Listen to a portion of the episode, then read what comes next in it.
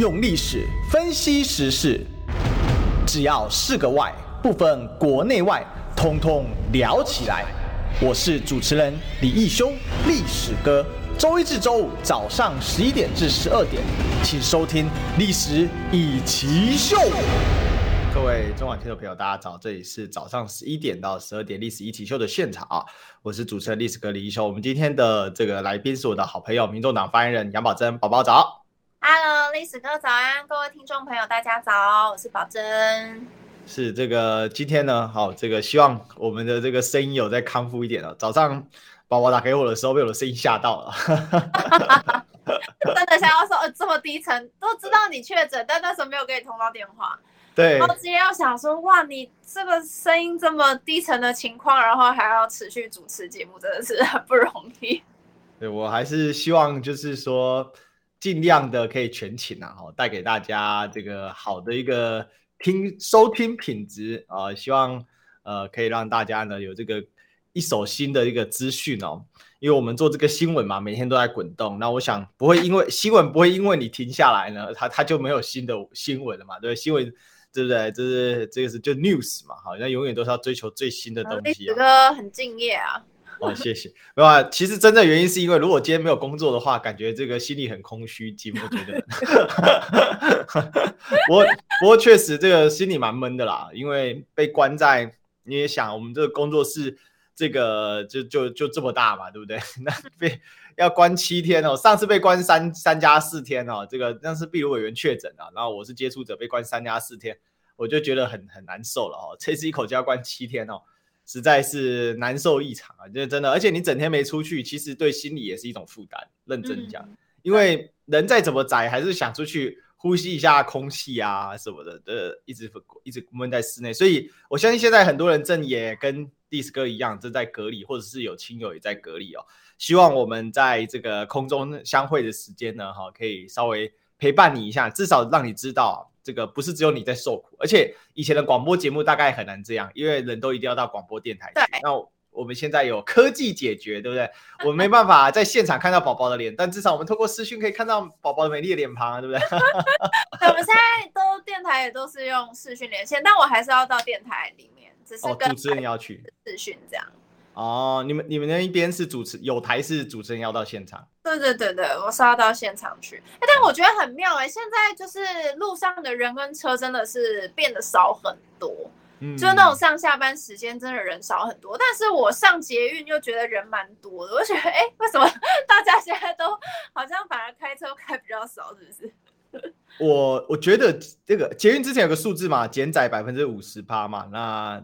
我我觉得就是说，这个怎么说呢？你得去搭捷运的人，他就是被迫得工作的人嘛。哦，对，那开车在台北市开车的话，呃，通常来说，你要有一点点的、一点点的资本，你才有办法在台北市开车啊，不然你光停车就搞死你了。因为台北市的车位这么的贵，那个台北买买一个车位的话，你想想看，它它要多少钱？搞不好在高雄可以买一栋房子啊。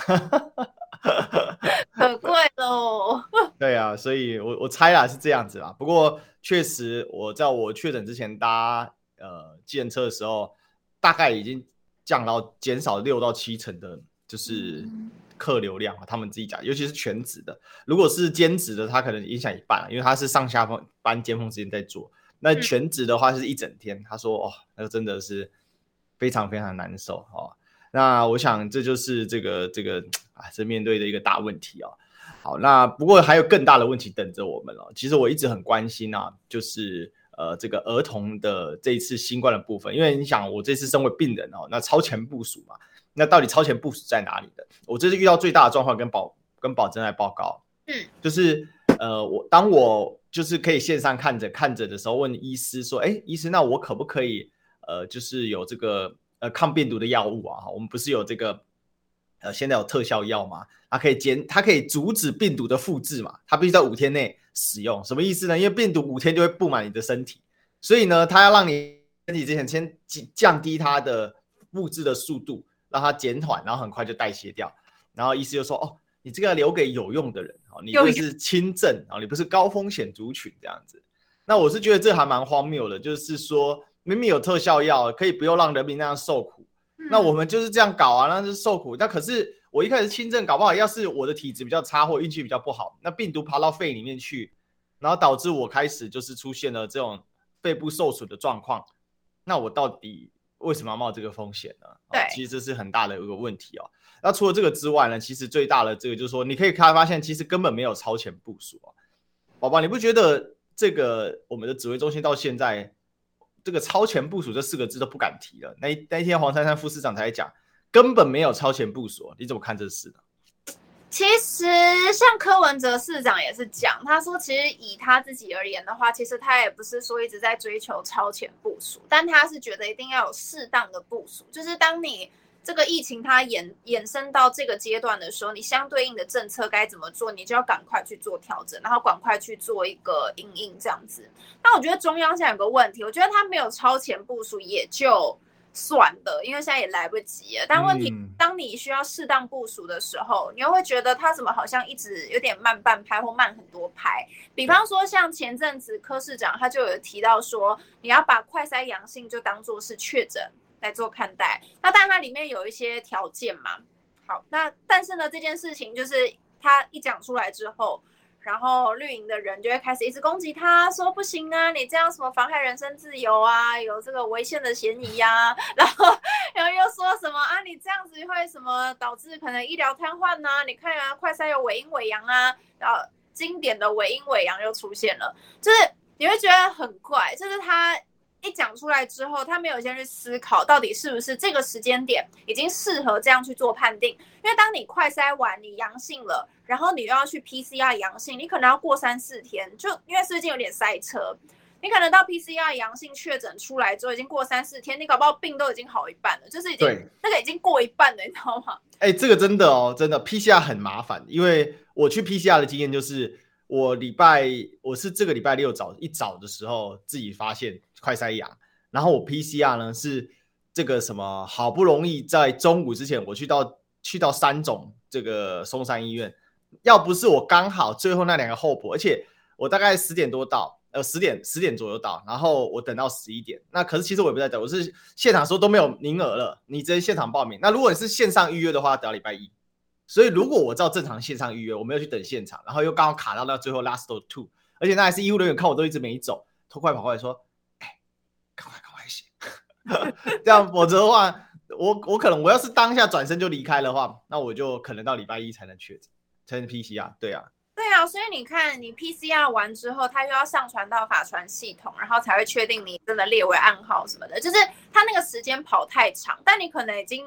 过了要用药的时间，就像刚刚历史哥你讲的，啊，其实本来应该是当你还是轻微症状的时候，大概五天之内你就要先用药，嗯，那个药物才会有用。但是当你就是已经等你已经确定 PCR 阳性的时候，可能都已经过了三四天以上了，就是你已经错过那个用药的黄金时间点。那我觉得政府也非常的诡异哦，因为他现在那个口服药的。就是等于说人口数的占比，他大概觉得百分之三就够，但因为之前医学专家一直估说应该至少要六趴会比较足，就是这样的情况才不会让大家就是有些人用得到，然后有些人又用不到，然后可能有一些必须用的人他既然是用不到，所以他可能就过世了，这个是大家不想要看见。但你就看到的是政府一直跟你说没有啊，口服药非常的充足啊，绝对是储备量是够的啦。但是你就看刚刚历史哥也讲了，当医护人员可能会跟你说，哎。这个我这个药可能要用在更需要的人身上。什么叫更需要的人？就是其实有时候你很难讲。嗯，当然你可能如果有一些慢性病，他可能是真的非常就是。优先顺序，他可能是真的急需要的人。但你说一些没有慢性病、看似健康的人，难道他就没有即刻需要吗？因为很难讲。你看 Omicron，它就是这样。刚开始大家一直觉得说啊，你看呢、啊，这个就是无症状啊，然后轻症为主啊，应该没什么啦，这死不了人呐、啊，或是觉得没有那么严重，没有 Delta 那么严重。那、嗯、你看现在我们的死亡数一天四五十例，其实它已经是超过我们之前原本所想象的了。是。是这个这个真的不能够说啊，这个药物要用在更需要的人身上，你不确定哪些人是更需要的人，他有可能是本身真的就有那个需要，他的潜、嗯、潜在的体质搞不好是虚，但我们不知道，他看起来平常都健健康康的，但是当他被 Omicron 侵袭之后，他身体的机制竟然是没办法去抵御的，所以这个真的非常难讲。所以你说，其实抗病毒药物一直以来。像立法院很多的委员都一直在跟这个陈时中也好，或是相关的一些部会首长也好，都一直跟他们讲说，你口服药要赶快买，赶快买。还有包括像儿童疫苗也是，是我一定要一定要来说出我们地方家长的心声哦，因为我是东山新义区走，嗯、然后就会会就是碰到一些家长会聊一下，嗯，这两天因为大家在预约所谓的儿童疫苗，那特别。天直接一上网要预约就塞爆了这样子，那当然我觉得最主要是中央它拨给地方的这些儿童疫苗数，其实说老实话还不够。中央一直讲说啊，这些量都是够的，大家不要担心，所有的人都打得到。但是你就看到一堆家长，我就不管是台北市或是其他的一些县市都有一样的状况，他们就说没有啊，我一上去就塞爆啦，然后预约就额满了，我根本就预约不到啊。他现在的状况是因为大概要到等到六月中左右，有一些学校他才会给你开放做校园的师打。那很多家长担心啊，说这太晚了吧？那我要想办法先自己去预约，然后看是不是有一些医疗院所可以先去帮小朋友接种。这是。我知道，我相信历史哥一定心里非常的有感。你只要家里有小朋友的，你一定都会非常的紧张。就特别是如果他现在是需要去学校上课的这些小朋友，是大家超超级紧张。我觉得家长真的超级紧张，就觉得他如果现在没办法打疫苗，比方说你看现在五岁以下是没办法打疫苗的，那大概就是幼稚园的那一那一段，嗯，这么小的小朋友，最近很多的一些重症甚至死亡，大概也都在五岁以下。这边我这边我有个数字哦，帮帮把大家整理一下，也跟宝宝报告。这个五月二十四哦，就是昨，也就是在昨天的时候，又有一个新北两个月大的女婴儿，然后最小时候确诊。那最近从从这个从四月十九到五月十四，这是一段哈。那这个一段呢哈，大概就是新北两岁童啊哈，高烧不退的有几个哈，基隆两岁高烧不退的儿童是这几个。昨天有跟大家报告过，我今天不赘述。可大家可以看哦，从五月二十。二十一、二十三、二十四、二十三号两个，二十号一个四岁的重症的，二十一号一个三岁两个月的，二十三号一个一个一岁的，二十三号还有另外一个十岁的，然后二十四号又一昨天又一个两两个月大女，所以频发的程度是开始密集起来了，很恐怖哎、欸。是您继续。嗯现在就是我有跟那个就是儿科急诊的医师有稍微问了一下，我就说现在儿童重症的情况，他说大概主要分两大类，一个是脑炎，然后一个是笑吼。那笑吼的话，现在看起来相对比率是低一点。那脑炎的部分现在是比较严重，就是可能引发重症，然后甚至死亡，大概主要是在脑炎。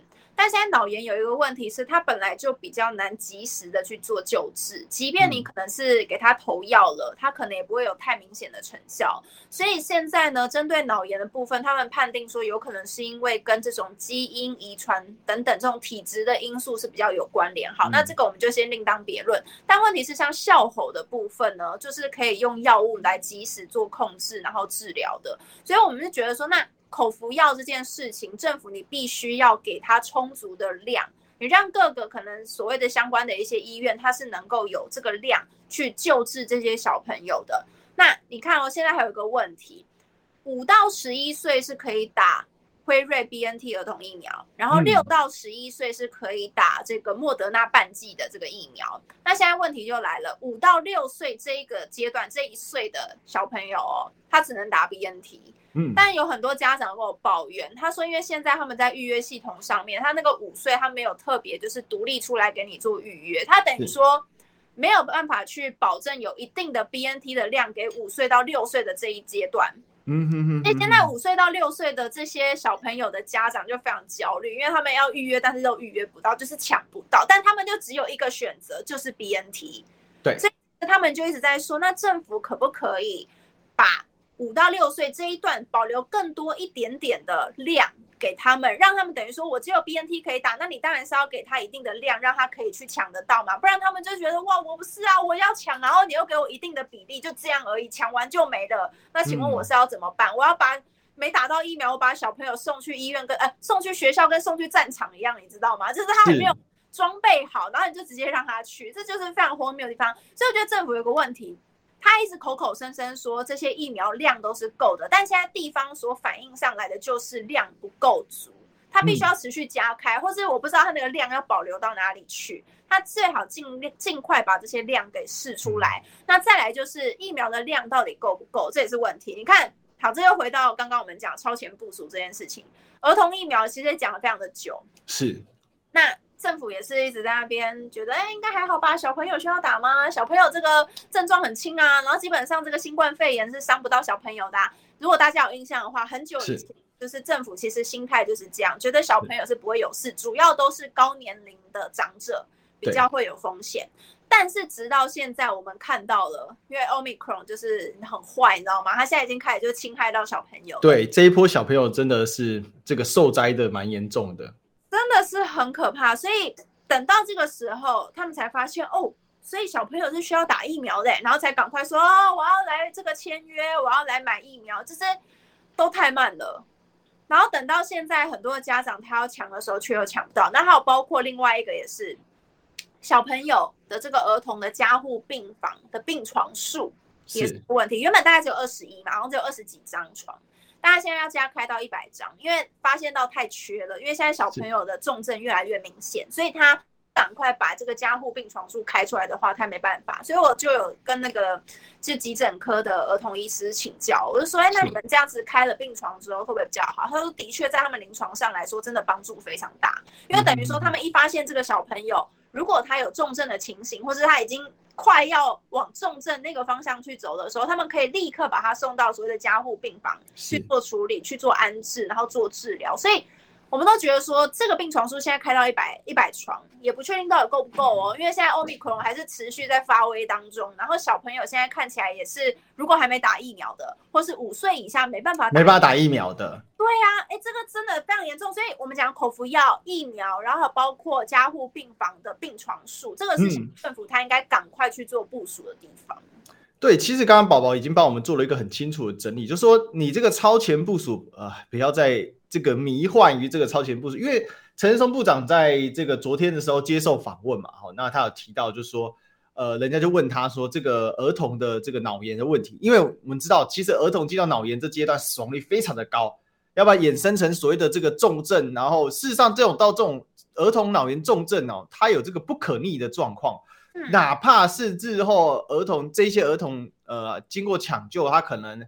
最后得以这个就是抢救回生命，但是他能不能真正的康复，哦，这都是一个很大的问题。所以能不能及时的照顾这些儿童，及早的在他有初期的症状，哦，那我们是不是有什么药药可以投，或是怎么样去处理？我们应该要尽最大的量能去处理这些事情。不过陈忠部长他就提到说，呃，人家问他嘛，就那你到底呃这个这准备呢？他说第一个他没想到儿童脑炎 case 这么多。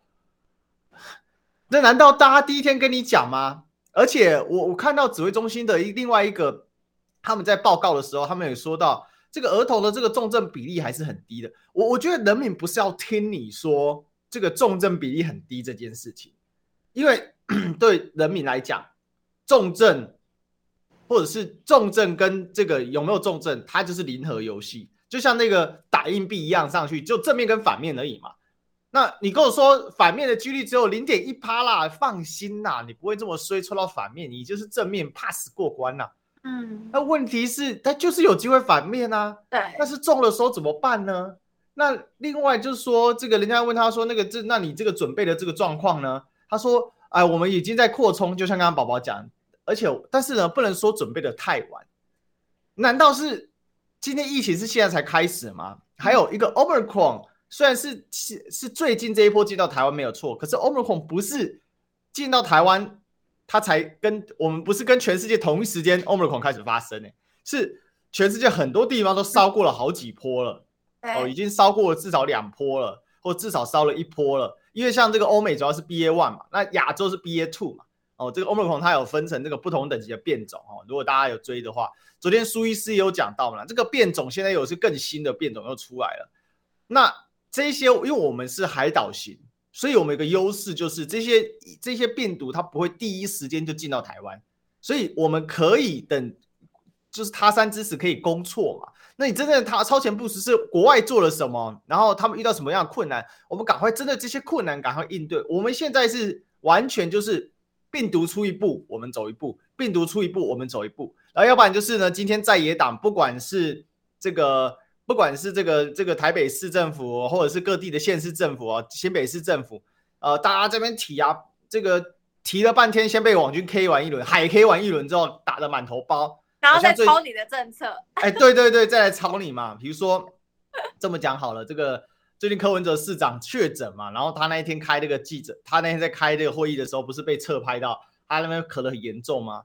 哎，大部分人说哇，那柯市长你辛苦了。老实讲，男医真的难受，而且柯市长六十几岁，他是阿伯，他其实高风险族群啊。虽然他们家都是医生，但是都是医生，只是说他有更多的知识可以去预防。但是病程怎么走，跟他是不是医生一点关系都没有嘛？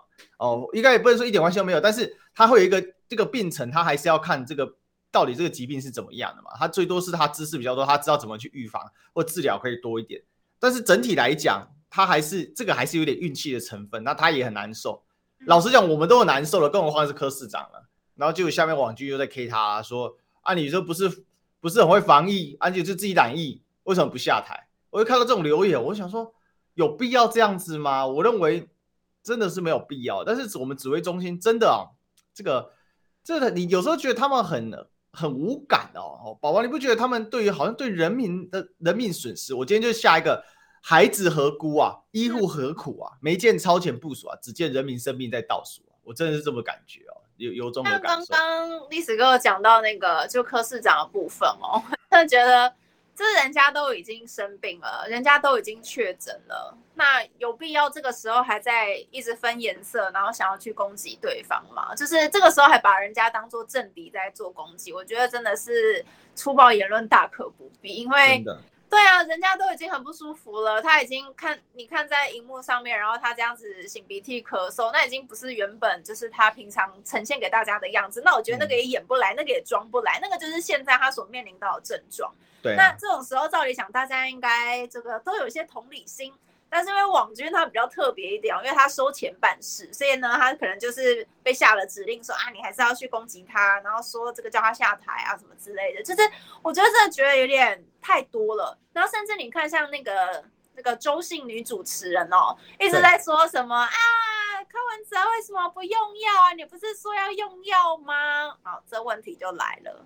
他不符合年龄资格，你知道吗？他那 P，因为之前的政策是说 PCR 阳性之后，你如果要用药的话，你要满六十五岁以上。啊，人家就不满六十五岁，你到底想怎样？他可能忘记自己满六十五岁。对，不是所有人年纪都跟他一样嘛？惨了惨了，NCC 要来喊了。NCC 来，哎，我没有说谁，我说周姓女主持人。哦，这样子吗？是是是，对对，大家都知道是谁。反正就是。我就觉得你没必要嘛，你为黑而黑，然后就是扭曲一些事实，只是为了想要打他而已。那我觉得就真的是不必要。那像刚刚历史哥也讲，现在真的好像很多时候，嗯、呃，陈时中给人一种感觉，我就是讲话有点云淡风轻的，有时候他感觉很像局外人，你知道吗？就是好像就是当现在我们这些死亡数持续攀升，然后重症的比例也越来越高，其实人民非常的心慌，但他可能就会告诉大家说啊，没有，我们现在的。这个病病情哦，没有暴冲式的成长，所以还算控制得宜。你说哈，这样还控制得宜呢？每天那样几万例几万例，你跟我说控制得宜，就觉得他完全活在自己的世界里。我那天去那个我们信义区的永春市场去做街访哦，嗯，就问说，哎，这个蔡总统他就职的六周年，然后大家怎么看过去这六年大家过得怎么样？然后这一波的疫情，你觉得他们做的怎么样？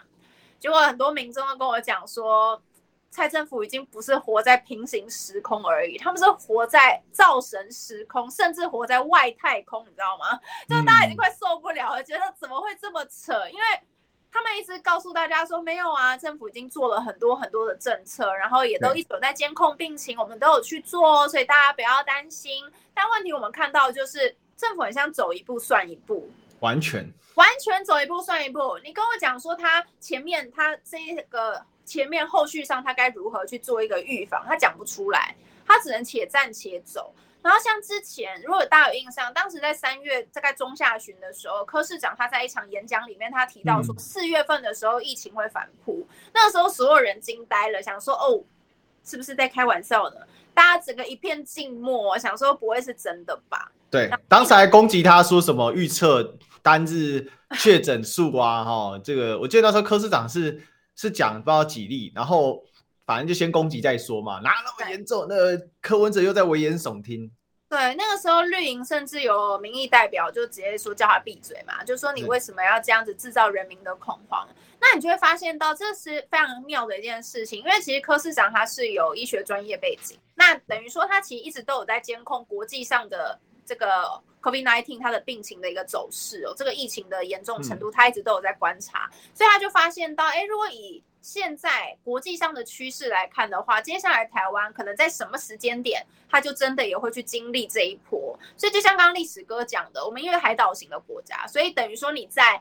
呃，不会是第一波去直接受到冲击的地方，但是呢，我们的政府它却没有在其他国家面临这个疫情的严重的时刻，然后去学习说，哎，他们是怎么样去部署，然后他们疫苗快筛试剂，还有这些病床数，他们是如何先去事先做安排，等等等的都没有，然后就等到疫情就这样子两手一摊，等到疫情爆发之后再说啊，疫情爆发了，那我们赶快来怎样怎样怎样。你看，在过程当中，其实柯市长他也做了非常多的建议。刚刚我们讲到那个快筛阳性算确诊的其中一个而已。嗯、当时他这个提出来之后，指挥中心它有开始逐步的滚动式的调整，说什么啊，有三类对象、六类对象可以当做快筛阳就确诊。好，他就是还开放的那种心不甘情不愿哦。是然后一直到这一周，他才说啊，好啦，那我们这个差不多可以全民都适用了。道理在哪里？逻辑在哪里？过了一个月嘞。对啊，但是逻辑在哪里？就现在可以这样开放，那为什么一个月前不能开放？你刚才讲的真好，一过了一个月，那一个月前为什么不能开放？你知道我为了跑那个快，为了跑那个 PCR，真是跑死我了。我我七点的时候发现我阳性确诊，等到我验完回到我自己的工作室是十二点都快下午一点嘞，真的很折腾，那就已经在生病了。然后看了那个卫福部的什么 PCR 地图，根本就是废物。你去了，走到现场那个医疗诊所外面就挂了个大大的说“本所尚未开放 PCR 服务”。我说哇，叉叉的，我走到这个地方干嘛？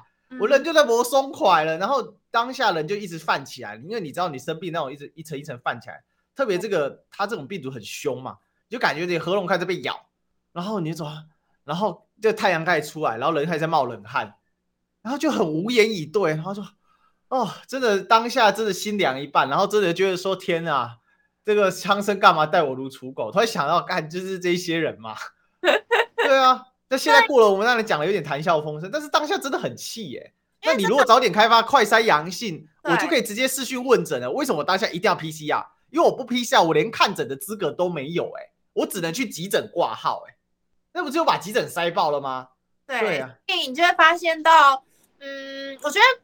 可能说指挥中心它的反应不是很及时，他变成说可能有其他人给他建议了，但他可能又不一定听得下去。他可能先看一下他的颜色，哎，颜色跟我不对，他是不是故意在反对我？为反而反，你是不是故意在挑战我指挥中心的权威？所以他就会先打回去，他就会说你这样讲的不对，你这样会有怎样怎样怎样的风险什么的。就讲了老半天之后呢，过了一阵子，他就说，哎，那好了，不然我们就照做。那不是嘛？你要照做，你就你要抄作业，你就早点抄就好了。你到底为什么要在那边拖了一个月，在那边就是一副非常不愿意、不乐意的一个情况，然后去做这样子决定呢？就是你本来就可以早一点做。你我们已经不奢望你去超前部署了，但你至少做到适当的部署嘛。那你适当的那个时机点，你又错过，你已经超前错过一波，然后适当的时机点你又错过一波，那到底有多少人要受折腾？这过去一个月又死了多少人？这到底要算谁身上呢？哎，他们就是啊，这个很会搞宣传、做广告了哈，所以我们也进个广告吧。我们都需要一颗清净心，才能在纷乱的世界中找到宁静。三际求心，心不有；望缘无处即菩提。没有地方执着，它就会产生菩提了。嗯、所以菩提心就是要在清净之中产生。中广有声书，应无所住《金刚经》八讲，无坚不摧的人生大智慧，由佛学研究者陈晴副主讲，郑丽文提问。全套八 CD 及导灵书一册，六九九元，请上好物市集网站试听选购，或拨零二二五一八零八五五。意式咖啡，香浓纯粹；意式工艺，精湛完美；意式美学，波菲特瓷砖。体现你对生活的讲究，完美承袭欧洲时尚品味，即刻享受意大利美学生活。波菲特瓷砖，新闻随时听，资讯随时新，三十分钟掌握世界。中广新闻网，News Radio。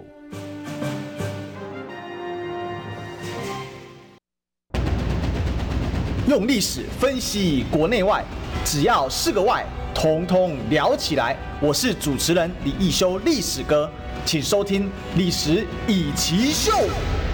欢迎回来《历史一起 SHOW》的现场，我是主持人历史哥李易修。我们今天现场来宾是我们民众党发言人杨宝珍宝宝，宝宝早。Hello，历史哥早，还有各位听众朋友，大家好，我是宝珍。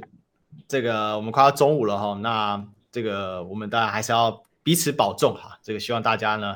呃，不要像我一样啊，这个现在啊，这个生病人金加坡松怀啊。那我们特别谢谢 Kim 朱大大，好，的历史哥加油，喝杯总统珍奶吧，谢谢，感谢你的总统珍奶啊。其实我们这个呃，在讨论，我知道现在大家其实有些人这个心情啊，哈，甚为愤慨啊。我刚才也花了一点时间看一下 YT 的聊天室啊，那也欢迎空中的朋友可以加入我们中广的呃这个 YT 哈。我们最近 YouTube 的这个订阅慢慢上来。啊，感觉都快追上历史哥自己台的订阅了，最近有点停滞哎，欢迎订阅历史哥的 YouTube。那这个总之啊，哈，我想大家都很愤慨啊。但是讲这个愤慨的话，哈，当然可以就是呃，对情绪上有这有一些疏解了啊。可是更重要的是，我们要提出一些方法来处理哦。那为什么今天下这个孩子合估呢？我们刚才其实讨论了孩子合估这一块，也就是说对孩子的处置，其实我们可以看到我们的指挥中心到目前为止啊，真的是走一步算一步。那随着孩子一直重症确诊，然后有死亡的案例，然后呢一直在忙着解释哦。你看那个烧到四十二点四度的那个，完全是病床数不够所造成的嘛。那到现在才在说我要增设病床啊。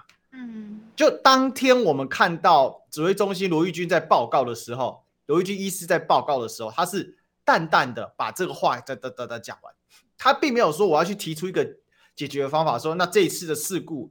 导致的主因是什么啊？他就把它推为说中央跟地方沟通不良哦，所以怎样怎样，沟通不良纵然是一个嘛，但他根本原因为什么沟通不良？可以避免沟通不良的原因有很多嘛。第一个，你让这个沟通不良都不用沟通，为什么？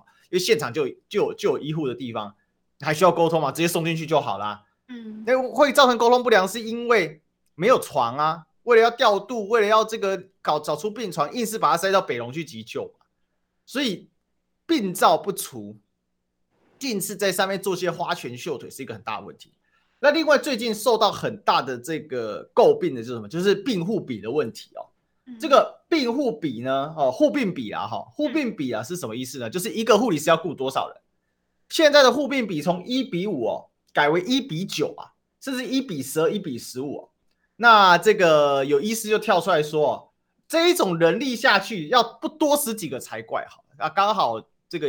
大家也知道我是这个医护的家属，我跟大家讲啊，如果这个护病比有一个玄机在啊，如果它是一比九，它是全天候一比九，什么意思？医护是一天轮三班的，早班、这个小夜班、大夜班，哦，这个就是一天轮三班的哦。这三班里面，大夜班人力是最少，因为它是从半夜开始的，小夜班的就从晚傍晚一直到晚上，那它的人力就是从白班最多。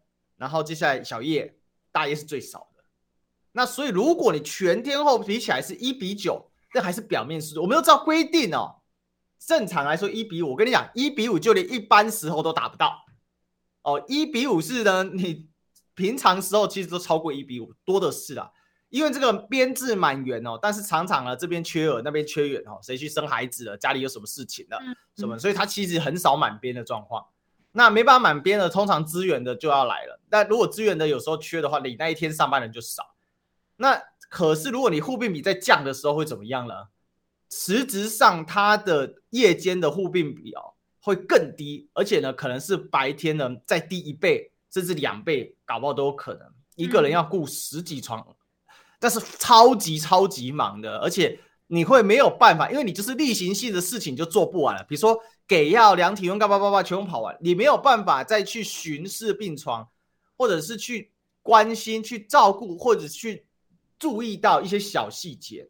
嗯，这个医疗现场状况是这样。通常会发生就是有的时候一个病人突然喘起来了，那你刚好进去看到他喘起来了，他只是一点点稍微比较呼吸不顺，很多护理师都是经验老道，他一听到他的呼吸不顺，或是他这个喘的这个频率增高，就知道有问题，赶快就先去给他检查一下，检查有问题需要紧急处置，赶快按 call call 医师来帮忙。所以这个护病比大幅放宽，怎么可以？这这到底是什么样的一个政策？那那超前部署在哪里啊，宝宝？而且这个它有点像指挥中心，它就是一道命令下去，然后叫这些医护人员去配合。其实很多他们医护人员都说，这简直就是有点像是违法的护病比，但是他把它就地合法化的一个状态，所以他们完全没办法接受，就觉得为什么？就是你知道这个疫情已经三年了。那直到现在，其实这些护理人员他们的所谓的薪资待遇等等的，其实一直都没有受到重视。那比方说他们的加班费、他们的津贴，就常常都是看得到，但是吃不到。那明明这件事情其实已经跟中央疫情指挥中心呼吁非常的久，但感觉好像每一次都是说啊，好啦，我们会去落实啊，我们会去实施，然后发放给你们。但实际上真正有领到的又有多少？我们真的不确定。所以。像刚刚这个历史哥讲到的，他现在护病比不断的去做放宽。那比方说，我就以一个你看、哦，像这个喜盛世好了，喜盛世的护病比它要从一比四，然后提升到一比六。但他们有一个就是协会的文件，他们就有去调查，就发现到如果一个护理人员服务超过六个病人，会提高百分之十的致死率。所以。你知道，等于说他一把这个护病比拉高之后，不只是护理人员他累个半死，然后甚至可能病人也有可能会面临死亡的风险。这你知道，对于他们双方的那个后续上可能产生的纠纷，他们都会非常的担心，就是这不是他们乐意的。但因为现在是迫于形势的变化，所以他必须要这个中央指挥中心，他要把这个护病比提高，那他们也只好去配合。但他们其实现在压力真的超级大，你知道我。医护的朋友啊，就跟我讲说，他们现在其实人力真的非常的吃紧，就是他们现在要一个人当好几个人用，因为有一些人他可能确诊了，或是他被隔离了，那所以他等于说他们就很多的人力都是不见，都是消失的，他们就只好去填那个空格嘛。那你知道现在还有一个问题是非常可怕哦，现在有些医院哦还不太准这个医护人员去筛检。对，就不让他们快筛哦，就说，哎，你们干嘛快筛？他们爱快筛干嘛啦？你这样一快筛，你显示阳性的话，我不就少一个人力了吗？他们现在已经是可怜到快筛试剂不足，他们连院内的快筛试剂都不足，还要去那边跟人家借，还是要自己去买等等的。嗯，然后呢，医院呢，可能上层的长官们还不准他们塞，就说你们不要那么爱塞好不好？就不要塞，假装没塞到就好了啦。然后不然就是他已经确定他是阳性了，快塞阳了。还叫他去雇确诊的病人，就是你知道，他就觉得说啊，你们现在都是确诊的状态啊，刚刚好嘛，就不用担心什么染不染疫的风险，因为你们都染疫了，所以你就干脆都得病了，你就干脆去雇那些确诊的病患。你知道这些医护人员有多血汗吗？就是生病了哎、欸，真的很可怜。然后甚至有一些他可能是。好一点的，他可能是等你确诊隔离完，你稍微康复之后，然后立刻又被调回医院，说：“哎，你赶快来回来执勤，这样子就赶快回来这个治病人这样子。”所以你就会发现到他们现在其实真的是有苦说不出，然后甚至说了，可能中央也不一定会听得见，又或是说中央他可能说：“啊，我七月份我会让这些医院。”真的去发津贴或加班费给你们，但是他实际上没有非常明确的约束力或是法律的一个效力去规定说，哎，你们这些医院如果不这样照做的话，我要怎么惩罚你？又没有，所以其实很多医护人员都说啊，不是啊，那你这个不就形同虚设而已嘛？或者你只是喊个口号说，哦，我七月份会强会要求你们这些医院去发放这些福利等等的，但他们现在就觉得说，其实有时候也觉得有点悲观，就是当然看到。中央政府他有一个心，就是愿意来做一些政策上的调整，他们也是乐见。但问题是，可以有多少的约束力去做到这件事情？其实他们也都还在看落实啊。我觉得落实了。那这个护病比也不是现在才有的问题嘛。那那一天我记得是基隆嘛，他还就是什么呃，要找这个临时工，医护临时工哦，这个薪资一小时一六八，我都在想说，现在谁要去啊？这。很荒谬嘛！其实这些东西，第一个为什么要提高津贴？提高津贴的目的，第一个当然是为了第一线很因很辛苦的医护人员。第二个呢，是增加现在缺乏的人力，不是吗？重赏之下必有勇夫啊！嗯、你现在的问题，大家都知道的事情，也不是今天才发生的事情。医护的薪资就是太低嘛，特别护理师的薪资特低嘛，就是以要依照他们对起来这个责任嘛。那当然，医师是非常非常辛苦的啦。哦，那医师主要是这个既患寡又患不均哦。那我认为不均的情况又比寡更严重。啊就是我们的医师其实有一定的数量，但是当然他们是不均，就是他们四大皆空嘛。我们常常讲四大皆空，也就是这个科别的问题嘛。很多都跑去做这个所谓的医美啊相关的啊，为什么？这些东西都不是现在才存在的。其实我就还是那个疑问啊，这些东西护理师做七年，然后离开岗位的人，这个数量我据说记得是超过一半啊。就真的是非常非常的多，或者是做个两三年就休息个两年，然后才又又回去再做，然后做个两三年他又坐不住又换。为什么我知道呢？因为我有同学他们就是这样嘛，做个两三年，做个四五年，然后跑去澳洲打个工，再回来再做，做一阵子之后又受不了了，要跑去干嘛？跑去跑去这当柜姐，或者跑跑去当店员啊，做个一两年店员，觉得店员薪资比较低，又回去做护理师，但护理师薪资也只是高一点，那做个一两年就身体受不了了，又又回去又又去做一般的行业。那都是在浪费这些人力，那为什么这些留不住？那这个留不住的情形，其实遇到疫情只是更严重，然后这个医护离职的状况又更严重。那那这个都不是说这些指挥中心他们不是有病，当然有这个疾病的状况，所以他们坐进这个指挥中心。嗯，可是其实还有一个更大的问题是，你当你不在指挥中心的时候，你是卫福部长啊。你是卫福部各级的官员啊？难道你平常不管这些业务吗？这些业务是你们一直都在管。你从打从你进到卫福部第一天，或者讲白了，这些卫福部的人员，通通大部分都是医护相关背景嘛，或者都是在这个医护公卫体系里面。这个体系里面谁不知道这个状况？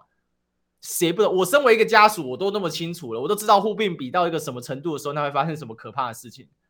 所以我，我我觉得我们今天政府最大问题是官员真的太傲慢了，他。你跟他提，他要说网军出征你，对不对？然后就说你在那边嘴什么嘴？你很会嘴，你来啊！这那好，那你别做嘛。有人有人有人要求你，有人要求你坐那位置吗？没有嘛。你要做又不能让人家讲。哇，这台湾现在真的是很夸张，很莫名其妙。反正反正你还是那老话一句嘛，我政治宣传广告做得好，我们就进广告吧。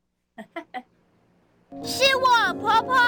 海蒂推开门，大声喊着：“海蒂，真是你！海蒂，是你吗？这一身衣服实在太漂亮了，我都认不得了。伯母，这些衣服就送您吧。穿成这样上山，爷爷会不认得我。最精良的录音制作，三彩文化西方经典童话全十二套，请上网搜寻“滋滋线上听”，现在用手机 APP 也可以听哦。小李子，天气热，有啥好吃的？就吃大树玉荷包啊！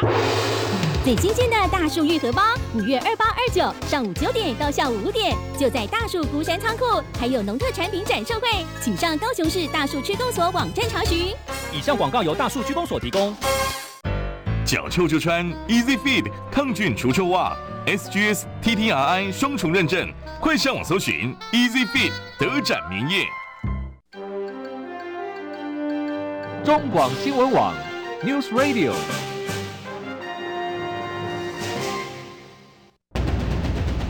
用历史分析国内外，只要是个“外”，统统聊起来。我是主持人李易修，历史哥，请收听《历史易起 SHOW》。欢迎回来，这里是《历史一起 SHOW》的现场，我是主持人历史哥李易修。今天我们的现场来宾呢，是我们的民众党发言人宝宝，宝宝早。Hello，历史哥好，还有各位听众朋友，大家午安，准备吃午餐啦。是这个，哎呀，这个刚才聊天室有人说啊，我们动动嘴通告三千块，哎，我跟你讲，广播电台连三千都没有，哎，糟糕，我自己爆料了哎。但是我们该讲的哈，其实每个人都做不一样的角色跟功能啊哈。那我知道大家有些悲愤的心情，然后就说啊，不然你去做什么？我们又不是原始人世界。对不对？你要打个猎，你从石头开始，有没有？先把石头打开，再来磨石头，再来搓棍子，然后再来拉绳子，做成弓箭，然后再去自己去射，然后再去把那只猪扛回来，自己做成肉干。我们不是在玩生存大考，好吗？我们不是在，我们在我在玩荒野求生，好吗？这个社会就是有分工分层啊，每个人工作跟职责不一样。那我觉得我们该做的事情就是把现在这些呃这个问题跟状况啊，给给拿出来啊，哎，给讲出来啊，才让让大家知道，就是说今天到底我们整个社会的问题在哪里。刚才其实提到这个护病比，其实是现在啊大家呃很关注的一个事情。怎么说呢？哈，因为现在等于说你的这个医疗量能其实是。非常不足够，可是指挥中心到现在好像地方政府一直讲，指挥中心好像都没有什么做什么很明确的回应呢，好不好？因为你知道他这一次把这个护病比去做放宽，其实你就可以发现他一定是这个待在冷气房办公室非常的舒适哦，看着这个报表跟数据，然后觉得哎。感觉好像可以再让护理人员再多照顾几个病人这样子，所以他一定就是用非常简单，用这种数据上面，他直接去做一个调整。大家没有实际去第一线看到到底已经有多么的混乱，然后他们人力有多么的缺乏。我就要跟大家讲，我有朋友就跟我说，他说最近真的尽量不要去医院，就是除非你真的现在可能已经确诊或是你已经就是染疫了再去。他说，因为医院现在真的。就是比较毒一点啦，应该这样子讲，因为毕竟现在很多人在那边做 PCR 或治疗。他说他那一天其实只是带小朋友要去打疫苗，但是他们有经过一个排队的人潮，他们不太确定是在排什么，就后来才发现他们经过那个人潮是要做 PCR 检测的那些人。嗯嗯嗯。然后他们就有点，因为后来他们就一直觉得很奇怪，他们怎么全家都染疫了？后来仔细回想，好像觉得啊，应该是在医院的时候要去带小朋友打疫苗，结果经过了那个排队的人潮，可能了。嗯、所以你知道现在问题就是，我就说哈，那这样子医院他没有人力去把这些人潮做区隔嘛？就是他没有办法去把那个动线去做一个调整，或者提醒大家说，哎，这边是 PCR 的检测的人流，那大家可能尽量避免到这边去，嗯、都没有，所以你就发现到现在医院可能是一团乱的状态。是，是他没有那么多人力去跟你什么动线引导啦，然后跟你说请往这边走啦，没有，现在大家已经就是乱到就焦头烂额的情况，所以。等于说，他现在第一线的医护人力他是不足的，但是我们的政府他可能没有实际到第一线去看，看看他们现在到底需要什么，他们现在到底缺乏什么，然后就只是一味的说啊，我要把这个护病比来做提高啊。我再跟大家分享一个数据哦，因为。呃，其实你看哦，去年疫情比较严重的时候，大概确诊人数是八千九百多人，但是现在确诊人数是已经超过百万人了，所以等于说他们现在一名的护理师哦，工作量是比去年还要增加三到五倍，嗯，等于说他们的这个就是工作量哦。是已经完全就是暴增了一百一十三点四倍，就因为这个确诊人数是暴增的情况，所以等于说他们的需要去顾这些病患的那个量能也是同时暴增的，所以他们现在其实已经真的是濒临崩溃，甚至你现在在社群上也可以看到有一些这个护理人员哦，就是写下说他真的受不了，他要离职了。其实你知道这些护理人员他们是真的是天使心肠，或者这样讲。他们其实，你看哦，像他们想要快筛，或是他们觉得啊，我不可以这个染疫给其他人，传病给其他人，我觉得我应该还是要先隔离。可是他却被叫去说你要去工作，你要去顾这些病患。他们其实是一方面担心说可能不小心染疫给别人，然后又或是说他有可能回到家之后，可能又传染给家人，就是他们压力。心理的压力是非常的大，他不止在那个工作场域当中压力大，他连要不要回家，他都面临到一个非常大的问题。那护理人员也说啊，到现在医院也没有一个所谓的比较专职的一个隔离的场所，让这些医护人员可以有一个安置的地方，因为他们现在有时候不太敢回家。是，但你不回家的话，要在哪里？医院他又没有弄一个空间给你做休息或什么的，所以。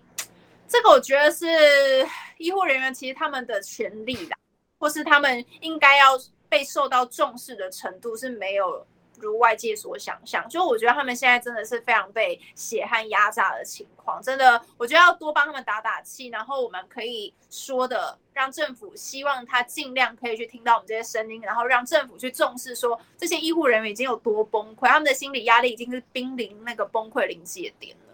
是，其实这些东西，老实讲，政府要协助调度啊。你全部仰赖医院去完成这些东西，其实不切实际吧？因为医院现在已经属于一个极高负荷的状态。